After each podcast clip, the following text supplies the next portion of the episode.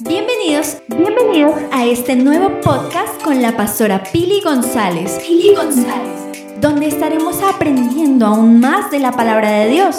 Así que no te desconectes en los próximos minutos. Serán de mucha edificación para ti y tu familia. Bueno, amada iglesia, entonces les bendecimos en esta hora y quiero compartir con ustedes una palabra de fe, de ánimo, de esperanza. Dice la palabra de Dios en el Evangelio según San Mateo, capítulo 6 del 25 en adelante. El Señor Jesús nos dice así, por eso les digo que no se preocupen por la vida diaria, si tendrán suficiente alimento y bebida o suficiente ropa para vestirse. ¿Acaso no es la vida más que la comida y el cuerpo más que la ropa? Miren los pájaros, no plantan, ni cosechan, ni guardan comida en graneros, porque el Padre Celestial los alimenta. ¿Y no son ustedes para Él mucho más valiosos que ellos? ¿Acaso con todas sus preocupaciones pueden añadir un solo momento a su vida? ¿Y por qué preocuparse por la ropa? Miren cómo crecen los lirios del campo. No trabajan ni cosen su ropa. Sin embargo, ni Salomón, con toda su gloria, se vistió tan hermoso como ellos. Si Dios cuida de manera tan maravillosa a las flores silvestres que hoy están y mañana se echan al fuego, tengan por seguro, dice el Señor, que cuidará de ustedes. ¿Por qué tienen tan poca fe? Así que no se preocupen por todo eso diciendo, ¿qué comeremos? ¿Qué beberemos? ¿Qué ropa nos pondremos? Esas cosas dominan el pensamiento de los incrédulos, pero su Padre Celestial ya conoce todas sus necesidades. Entonces, busquen el reino de Dios por encima de todo lo demás y lleven una vida justa y Él les dará todo lo que necesiten. Y la palabra de Dios también nos dice en Filipenses 4, del 4 en adelante, estén siempre llenos de alegría en el Señor. Lo repito, alégrense, que todo el mundo vea que son considerados en todo lo que hacen. Recuerden que el Señor vuelve pronto. No se preocupen por nada, en cambio, oren por todo. Díganle a Dios lo que necesitan y denle gracias por todo lo que Él ha hecho. Así experimentarán la paz de Dios que supera todo lo que podemos entender. La paz de Dios cuidará su corazón y su mente mientras vivan en Cristo Jesús. Y ahora, amados hermanos, una cosa más para terminar. Concéntrense en todo lo que es verdadero, todo lo honorable, todo lo justo, todo lo puro, todo lo bello y todo lo admirable Piensen en cosas excelentes y dignas de alabanza. No dejen de poner en práctica todo lo que aprendieron y recibieron de mí, todo lo que oyeron de mis labios y vieron que hice. Entonces el Dios de paz estará con ustedes. Amén. Así que en este tiempo hemos visto muchas noticias y creo que ver las noticias eh, es bueno para estar informados, ¿cierto? De, no tanto de, qué mal va la situación, sino de las medidas que nuestros entes gubernamentales nos están dando eh, cada momento.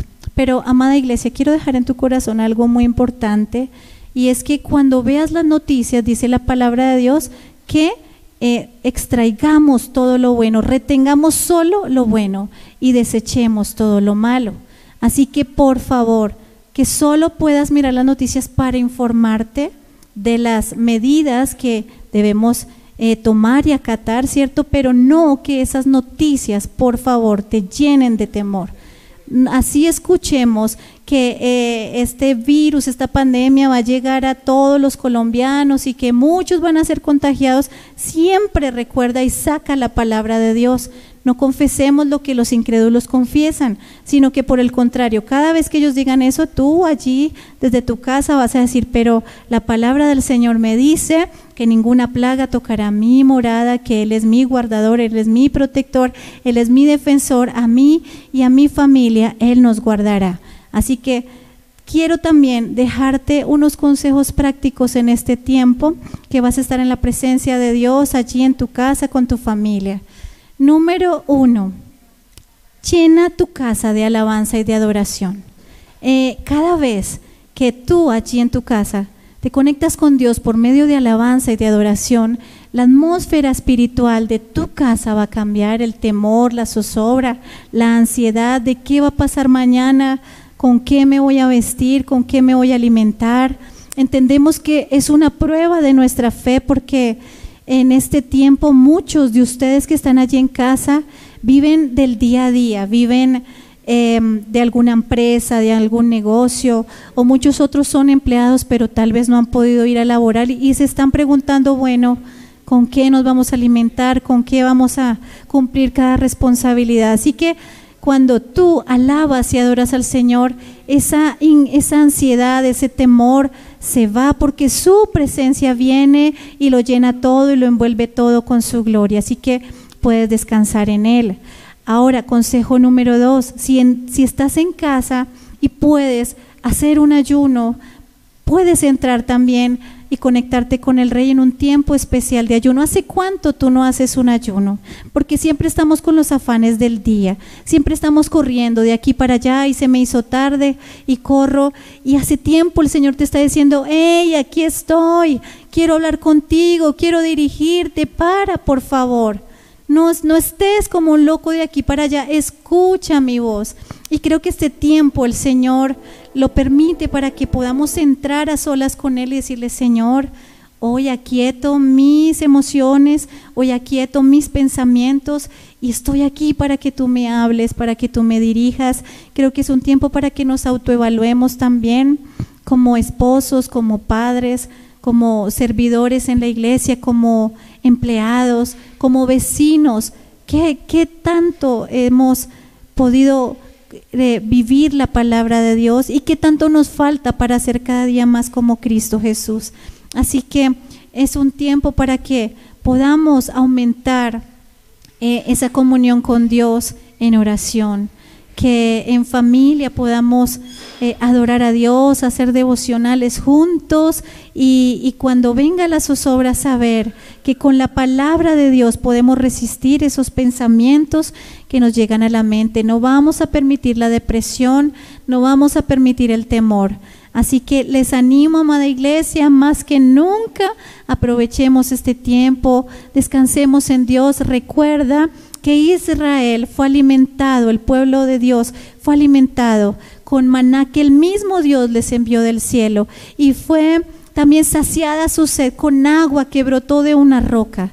Y Elías, un siervo de Dios, también fue alimentado por cuervos. Son cosas sobrenaturales que Dios aún sigue haciendo, porque recuerda que Dios es el mismo de ayer, de hoy y siempre, y su poder es el mismo su poder no ha disminuido para bendecirte, para cuidar de ti. Así que ánimo, levanta tu fe. Vas a ver como nunca, vas a conocer a ese Dios fiel, a ese Dios sobrenatural que se mueve, pero recuerda que a Dios lo mueve tu fe. Así que vamos a llenarnos de la palabra de Dios, porque la fe viene por el oír de la palabra de Dios. Allí en casa puedes escuchar prédicas, puedes escuchar la Biblia en audiolibros y puedes llenarte de la palabra de Dios. Así que te animo y, y, te bendigo allí donde estés. Los amamos mucho y con el favor de Dios sabemos que muy pronto este tiempo pasará y que a los que amamos a Dios todas las cosas nos ayudan para bien. Los amamos mucho, les envío un beso, un abrazo gigante y con el favor de Dios seguiremos en contacto.